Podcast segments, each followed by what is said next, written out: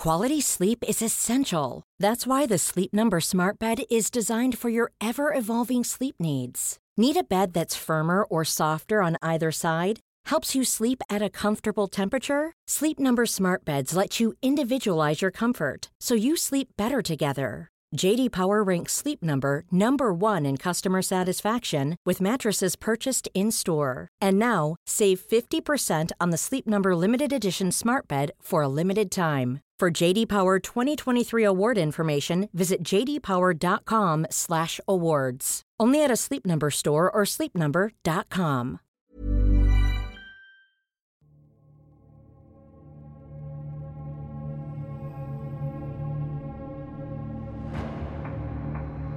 En 1965, el gobierno estadounidense entró en contacto con una raza extraterrestre que les ayudaría a prevenir que grupos fascistas alemanes y japoneses, ayudados por aliens draconianos establecidos en la Tierra, instauraran un gobierno fascista en todo el mundo, iniciando así un proyecto de intercambio intergaláctico para compartir tecnología. Esta es la historia del viaje al planeta Serpo.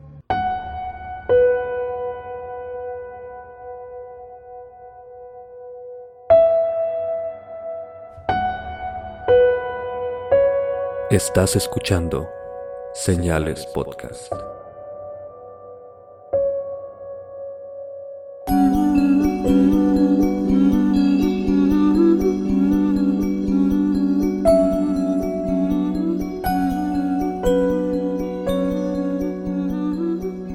Gracias de nuevo por acompañarnos en un episodio de Señales Podcast. Un saludo a todos aquellos que nos siguen en Spotify, Facebook, YouTube e Instagram.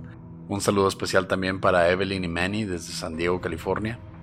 Ellos nos empezaron a escuchar hace poco y les gustó bastante nuestro podcast. Un saludo hasta allá. Y a todos aquellos que nos escuchan, ya sea en la carretera, como nuestro amigo César Cuevas, que cada vez que va a Juárez nos escucha de camino. Un saludo al pollo también, que cuando fue a Juárez fuimos sus compañeros. Y a todos los traileros también, que nos usan para pasar esas noches tan largas. Un saludo también a toda mi familia que de verdad nos escuchan, mis tíos, mi papá, mi cuñada Christy y sus compañeros de trabajo. Nos mencionaron que les gustó mucho el capítulo de, de Richard Ramírez y el comentario de Peter Pan, les dio mucha risa. De verdad, muchas gracias. Nos sube el ánimo que nos comenten que les gusta lo que hacemos. Y así como nos sube el ánimo, también los invitamos, como siempre, a que nos compartan sus experiencias, ya sean sobrenaturales, tengan que ver con asesinos seriales. Esperemos que no les haya pasado a ustedes, porque si no, eso estaría bastante creepy. Pero si nos quieren compartir cualquier historia que consideren interesante, estamos abiertos a cualquier sugerencia. Y pues vamos al tema de hoy, el cual es un tema de conspiraciones. Y la verdad, este nunca ha sido mi fuerte. Yo soy más de pues espíritus, demonios. Sí me gusta mucho este tipo de cosas, pero no, no, no es mi fuerte. Entonces, Pepe es el que va a llevar la batuta el día de hoy. ¿Por qué nos cuentas de qué se trata el tema de hoy, Pepe? Este tema es algo loco, es algo bastante complicado. Involucra a todas las razas alienígenas y vamos a estarles platicando cuáles son, de qué se tratan, qué planes tienen. Pero vamos a adelantarnos un poco porque esto comienza de los 1800. Pero luego de la Segunda Guerra Mundial, el gobierno estadounidense reclutó a científicos nazis para su programa militar, espacial extraterrestre. Esto es muy conocido. Mengele, como me decías ahorita Oscar, él comenzó a trabajar con el gobierno americano. Muchos científicos, sobre todo nazis, fueron reclutados y se les perdonaron los crímenes que, bueno, ya unas personas estarán de acuerdo o no, pero está basado en la realidad al menos. Y estos científicos, ya que tenían experiencia trabajando en discos antigravitacionales desde los 1930s, que el gobierno alemán había escondido en búnkers de hielo en la Antártida, donde ahora vive Hitler, por cierto, luego de su, entre suicidio en 1945, y esto impulsó a que el gobierno americano desarrollara su propio proyecto militar espacial. Hay videos en YouTube de estas naves, estos como ovnis, realmente siendo volados en bases eh, americanas y nazis también, y era básicamente el arma secreta de los nazis que no pudieron desarrollar porque Hitler básicamente la regó, la cagó y echó a perder este plan que tenían los nazis. Sí, de hecho eso se le conocía como el proyecto Wunderwaffen o arma maravillosa del ejército alemán. Eh, pueden ver como el proyecto de la campana, la tan famosa campana de Hitler, que era un, un tipo de platillo volador en forma de campana que se suponía que podía eh, viajar en el espacio-tiempo.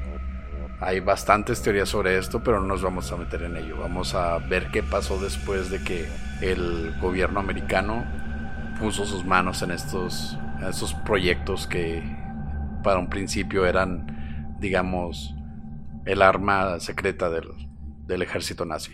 Vamos a regresarnos un poco y aquí es cuando se pone extraño este tema.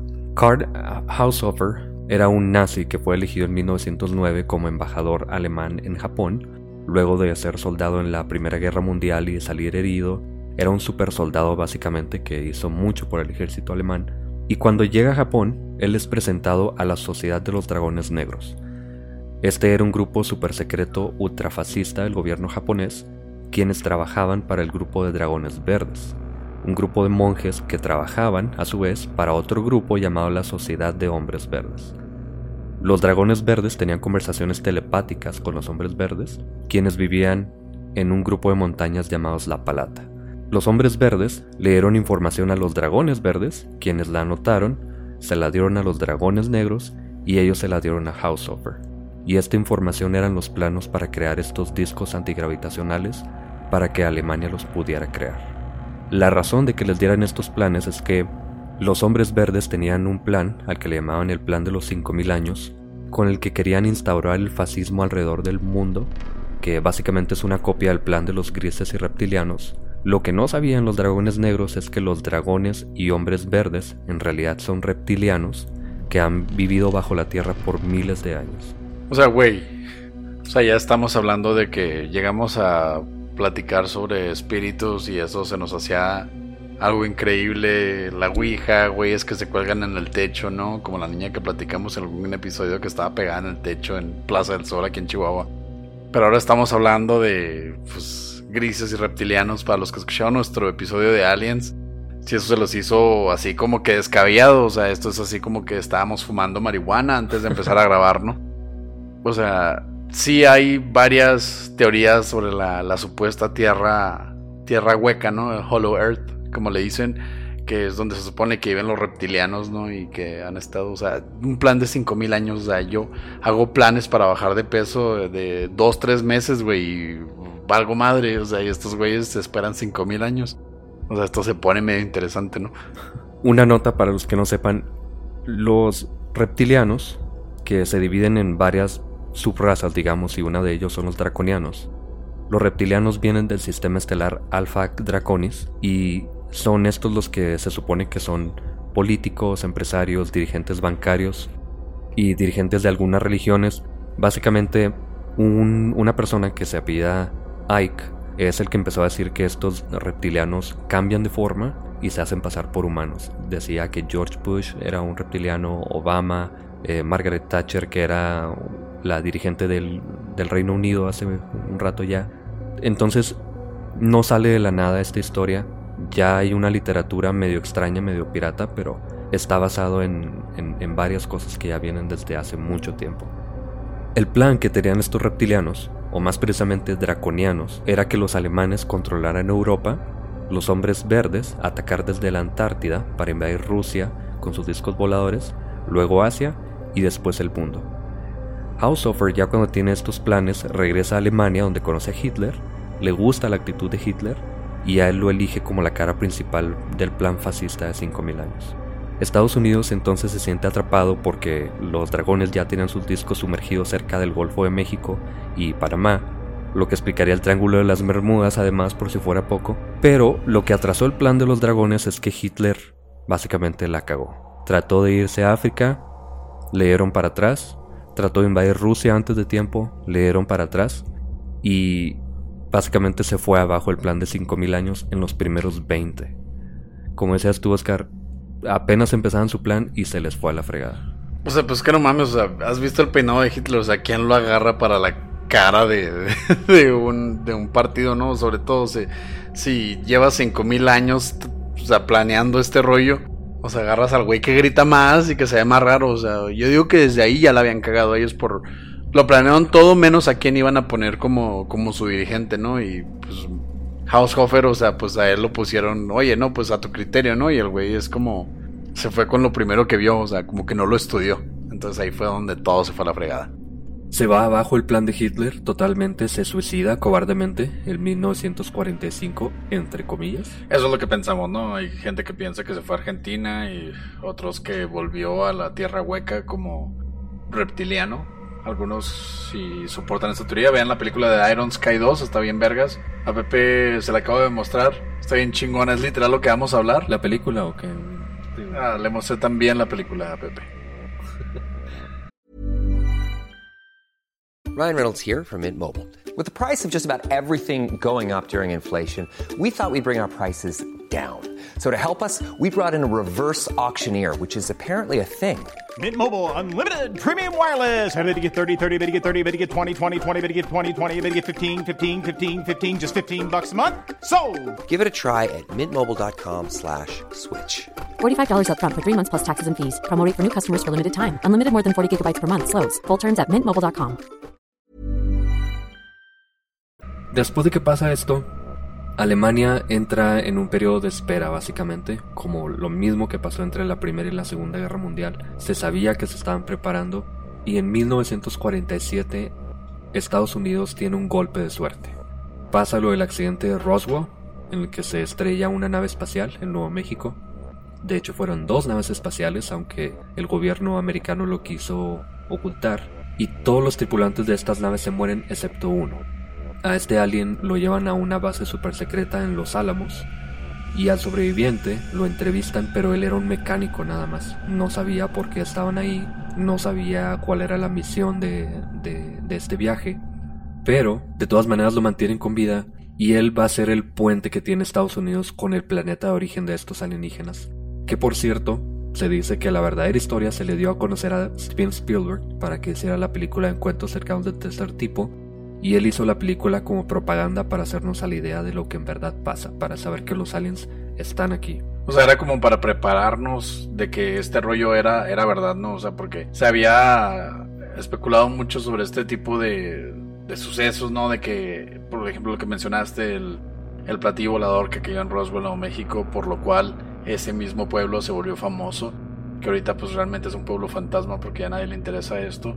Entonces supongo que esto interfirió un poco en, en, los planes que tenían de publicidad, ¿no? O sea, ya realmente la gente perdió interés rápido, pero pues no mames, son aliens, o sea, y lo es una película, o sea, pues hazle caso, ¿no? O sea, mucha gente, mucha gente basa su vida en, en películas, entonces, pues eso pasa. Y me da risa todo esto porque ya hablamos del Triángulo de las Bermudas, ya hablamos de Steven Spielberg, ya hablamos de, del accidente de Nuevo México, esto de verdad es obra de una sola persona que junta todas las conspiraciones de la, de la, de la Tierra Hueca y la junta en esta conspiración. Lo que pasa después es que le piden a este alien que mande mensajes a su planeta con una máquina mensajera intergaláctica dentro de la nave y le piden a él que lo haga porque cuando los científicos americanos querían entrar a la nave se enfermaban inmediatamente y empezaban a vomitar, se sentían muy mal, no podían hacer nada dentro de la nave así que este alien sirve como puente entre ellos. El mensaje básicamente era que él se encontraba con vida, que todos los demás habían muerto, y que el gobierno americano quiere formar un plan de intercambio intergaláctico para enviar a 12 astromilitares al planeta donde es él, y los aliens aceptaron y pusieron una fecha dentro de 10 años. Cabe mencionar que ahorita estamos usando nosotros nuestros sombreros de papel aluminio para evitar que nos sondeen porque sabemos que el gobierno está escuchando. De hecho, usualmente grabamos en la sala de mi, de mi casa, pero ahorita estamos en un búnker debajo de la Antártica, así que no, no sorprenda si se escucha medio raro el audio. Está haciendo un chingo de frío. Manden cobijas. Próximamente, cobijas de señales podcast. En 1965 comienza este intercambio. 10 hombres y dos mujeres cuidadosamente elegidos para el viaje. A, a ellos se les falsifican sus muertes, se les, se les entrenó y aunque también se eligió a personas que no tenían conexiones cercanas de ningún tipo, no tenían familiares, básicamente eran huérfanos para que nadie empezara a cuestionar dónde quedaron estas personas. Entonces se les entrena y fue ese año de 1965 que aterriza la nave extraterrestre en Nuevo México y se lleva a los astromilitares. y ellos dejan a un alien aquí en la Tierra para este intercambio que íbamos a tener con ellos. El plan era que pasaran 10 años en este planeta y los aliens que eran llamados Evens, que por sus siglas en inglés es entidades biológicas extraterrestres, se dice que eran chiquitos y cafés, básicamente como un gris pero café, y se dice que no tenían armas. Ya cuando llegan allá, ellos describen que la población total de este planeta es de 650 mil habitantes, viven en pueblos pequeños, agricultores, no tienen un gobierno aparentemente, no hay crimen realmente, aunque sí tienen un ejército de paz que sirve como policía pacífica. El pueblo principal sirve como centro de la civilización y solo uno de los pueblos tenía algún tipo de manufactura o de fábrica. No hay dinero y a cada Even se le da lo que necesita para vivir. No hay tiendas, no hay un mall ni nada así, intercambio ni nada así. Solamente hay centros de distribución que le dan a los Evens todo lo que necesitan para sobrevivir. O sea, como la Conasupo, ¿no? O sea, como la tienda de raya, ¿no? O sea, nada más iban y les daban cosas a cambio de trabajo. O sea, estamos hablando de que los Evens vivían en el porfiriato, ¿no? Tienen como una sociedad social comunista muy extraña que yo creo que es más bien como un reflejo de lo que queremos eh, ya en un futuro para los humanos, pero sí tienen un tipo de sociedad medio utópica, digamos. Se dice que estos astronautas tomarían 262 días en el camino aproximadamente y mientras tanto los tendrían en un tipo de capullo en donde estaban protegidos de la radiación y comían solamente un tipo de pasta blanca porque no tenían acceso a sus raciones. Y hablando de raciones, esto es lo que llevaron los astromilitares de Estados Unidos. Sí, llevaron es una botana, ¿no? Una, una hamburguesilla o... Sí, el lonche. Una soda, sí, el lonche, ¿no? O sea, oye, mija, me voy a me voy a. ¿Cómo se llama el planeta? Ser, Serpo. Me voy a otro planeta, mija, échame unos, unos panchichas, ¿no? O sea, para aguantar el viaje, ¿no? Y una, una bicola así grandota de 3 litros. Pero pues no los dejaron comer eso. Llevan 18 gorros, 50 pares de zapatos diferentes, 60 guantes, 10 contenedores de desinfectante para las manos, una máquina de rayos X, 12.000 kits de detección para alimentos para saber si algo que había ya pudieran comer, solamente 25 raciones de alga deshidratada para comer, 100 paquetes de comida congelada, 100 latas de diferentes tipos de comidas enlatadas, 7 años de suplementos vitamínicos, 100 barras de granola, 1000 galones de agua, 150 kits militares de supervivencia con comida, 16 cajas de bebidas alcohólicas. A huevo, porque el pisto nunca debe faltar si vas a otro planeta. Obviamente. Que se arme la paria ya con los... Sí, sí, o sea, llevan unos, unos reyes, ¿no? Un vivavilla y todo ese pedo. 150 cajas de dulces, gomas de mascar, todo esto. Y lo extraño es que llevan lo necesario solamente para dos años. Se supone que van a durar 10, solamente llevan lo necesario para dos años, no sabemos por qué. Y además llevan calentadores eléctricos y telescopios. No sabían si podían comer la comida en, este otro planeta, por eso llevan estos kits, pero no van preparados realmente y este es el primer error, creo yo. Pues que supongo que como que era un chingo de, de cosas, ¿no? O sea, de hecho, ni podían cargarlo todos, ¿no? O sea, eran 12 personas y llevaban como una tonelada de, de suplementos y aditamentos para sobrevivir. Entonces, pues realmente iban a la, pues a la deriva, ¿no? Eso sí como que, pues que te vaya bien y la pura bendición y pues órale a ver cómo te va. Y ahorita platico de más cosas que llevaron armas, uh, por ejemplo, pero sí es extraño que lleven tan poco de todas formas. Ya sabemos más o menos qué llevaban ellos y ahora les voy a platicar cómo es este planeta se llamaba el planeta Serpo. Nunca era de noche en este planeta porque tenía dos soles. Está en el sistema solar de Zeta Reticula, que de hecho de ahí vienen los Pleiadians, que los Pleiadians también son otro, otra raza de alienígenas. Se dividen los Liran, los Pleiadian y los Sirians. Se supone que los nativos americanos vienen de los Pleiadians, los blancos vienen de los Lyrian, y estos Pleiadians pueden viajar entre la tercera y la quinta dimensión que se supone que la quinta dimensión está hecha de amor y creatividad. Eso está demasiado hippie, güey, para mí, para mi gusto. Demasiado peyote para este tipo de conspiración. Sí, demasiado nos fuimos a un rave y a ver qué nos metimos, ¿no?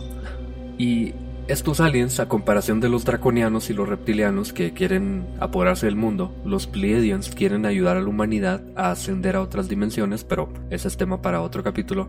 Y bueno, en este planeta los humanos comían una sustancia parecida al pan y otra sustancia parecida a las papas. Algo así como San Juanito, ¿no? O sea, este lugar era, este planeta era como el pueblo de San Juanito allá por Krill, ¿no? O sea, donde se come pan y papas, ¿no? Pero no era exactamente eso, porque no eran papas, no era pan, porque era en otro planeta, pero era muy parecido. Y también comían un tipo de hierba que cortaban y cocinaban, que no se parecía a ningún tipo de hierba eh, que tengamos aquí en la Tierra. Y había un árbol también al que le cortaban las ramas, salía un líquido que era como un tipo de leche, y eso tomaban también. No tenían permitido matar animales, por eso no comían carne, aunque sí había unos tipos como de búfalos muy grandes, gatos montañeses pero demasiado peludos, y el único animal que sí mataron fue durante una exploración en el hemisferio sur de este planeta, que era un tipo de serpiente muy grande, tenía la cabeza muy alargada, ojos humanos, y era mortal si los atacaba, según los Evans. Cuando mataron a este animal, los Evans no se molestaron porque mataran al animal los humanos, pero sí se molestaron porque traían armas. Los Evans recuerden que no tenían armas y los americanos ahora nos damos cuenta de que llevaron 24 armas de calibre 45, 24 rifles, dos lanzacohetes, mil municiones de rifle, 500 de las pistolas de 45 de calibre 45 y llevaban 4 jeeps además. No pudieron llevar suficiente comida para dos años, pero llevaron cuatro jeeps que iban vacíos, supongo. O sea, esto nos lleva a cualquier película. O sea, literal me pongo a pensar en Avatar, güey. En la película de Avatar, donde es un planeta donde todos son bien chidos, todos son azules, bien altos, los tratan bien chingón, la tierra es mi amiga. Pero estos güeyes llevan América, güey. O sea, llevan libertad, güey, a un planeta que no necesita, güey, con armas y jeeps, güey. Pero no hay comida, pero tenemos balas. ¿Tendría petróleo este planeta? Es posible, güey. Necesitaba libertad. Yo creo que sí. Durante esta expedición, el doctor de los humanos murió de pulmonía y los Evans se llevaron el cuerpo, no dejaron a los americanos llevárselo por alguna razón. Ya después descubrieron los americanos que tenían el cuerpo de esta persona en un centro de manipulación genética, en donde tenían también a diferentes animales de toda la galaxia. Y también un ingeniero murió después de una caída durante un mantenimiento de una de las naves pero al cuerpo de él no se lo llevaron los Evans, se lo llevaron más bien a un centro médico donde le metieron un tubo al corazón, pudieron revivirlo, pudieron hacer que el corazón volviera a latir, pero su cuerpo estaba tan lastimado que no pudo sobrevivir a este accidente. También los americanos llevaron equipo de softball para entretenerse, aunque los Evans, como no tenían deporte, se reían cuando estaban practicando este deporte. Lo llegaron a intentar, pero se dice que nunca pudieron atrapar una pelota los Evans. Porque esos deportes están bien pendejos y la verdad estaban tan avanzados que no lo necesitaban, pienso yo. Porque los gringos no sabían otro deporte más que pegarle la pelota con un palo, ¿no? O sea, porque no son buenos para otro tipo de deporte. Y bueno, después de todas estas descripciones tan tontas y ridículas, se supone que los americanos duraron 13 años en este planeta y esto de que iban a llegar en 10 años, pero llegaron después de más de 15, iban a tardar días en el planeta, tardaron 13, es porque se supone que los alienígenas no tienen concepto del tiempo, por, de alguna forma, no tienen relojes básicamente. Pues porque no se apuran por nada, ¿no? O sea, todo está bien, no tienen, no tienen que esperarse a la noche, no tienen que despertarse en la mañana, o sea, realmente el tiempo, pues, era innecesario, ¿no? Tener algún tipo de seguimiento del mismo. Y después de 13 años, lo único que pasa, supuestamente, es que uno de los americanos se queda ya en el otro planeta. Los otros ocho que quedaban vivos regresaron bajo juramento de silencio. El último de ellos, de hecho, murió en el 2002 y tenemos tecnología Wi-Fi gracias a ellos. Eso es todo lo que se logra con este intercambio intergaláctico, supuestamente.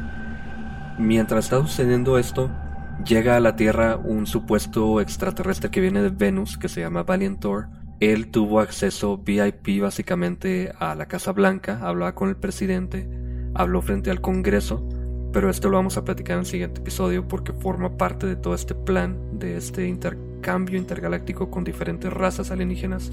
Pero este es el viaje al planeta Serpo, por el que tenemos Wi-Fi básicamente. Entonces, gracias al planeta Serpo por proporcionarnos señales podcast para toda la gente, porque sin estos alienígenas ustedes no podrían estarnos escuchando, entonces, o salve Serpo, ¿no? O sea, eso va a ser lo nuevo que dan en las playeras, ¿no? Señales podcast y luego abajo by Serpo, ¿no? Y habiendo escuchado todo esto dentro del búnker que estamos aquí en la, en la Antártida, con nuestros gorros de aluminio, nuestros sombreros de aluminio porque no queremos que, los de Serpo se den cuenta de que nosotros estamos hablando de ellos. Literal, si manden cobijas, está haciendo un chingo de frío acá.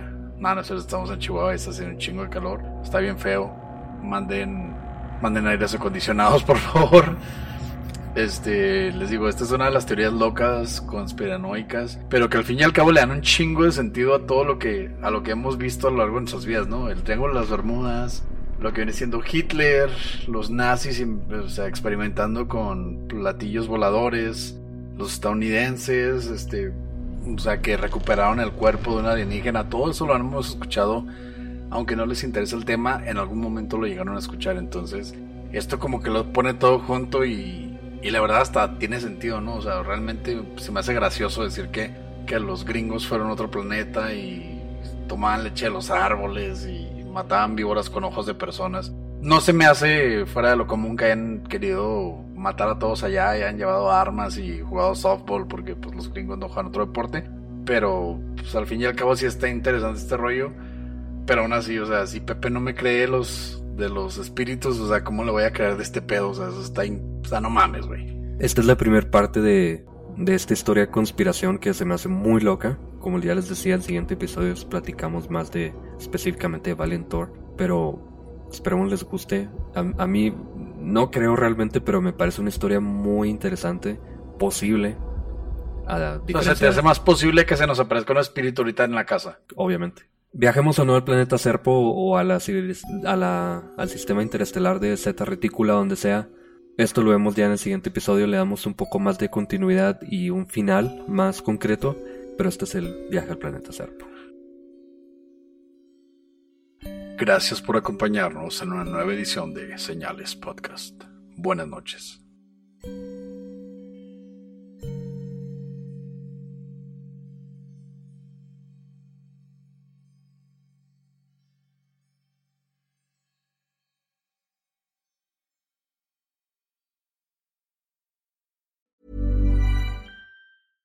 Catch yourself eating the same flavorless dinner three days in a row? Dreaming of something better? Well, HelloFresh is your guilt-free dream come true, baby. It's me, Kiki Palmer. Let's wake up those taste buds with hot, juicy pecan-crusted chicken or garlic butter shrimp scampi. Mm. Hello Fresh. Stop dreaming of all the delicious possibilities and dig in at HelloFresh.com. Let's get this dinner party started.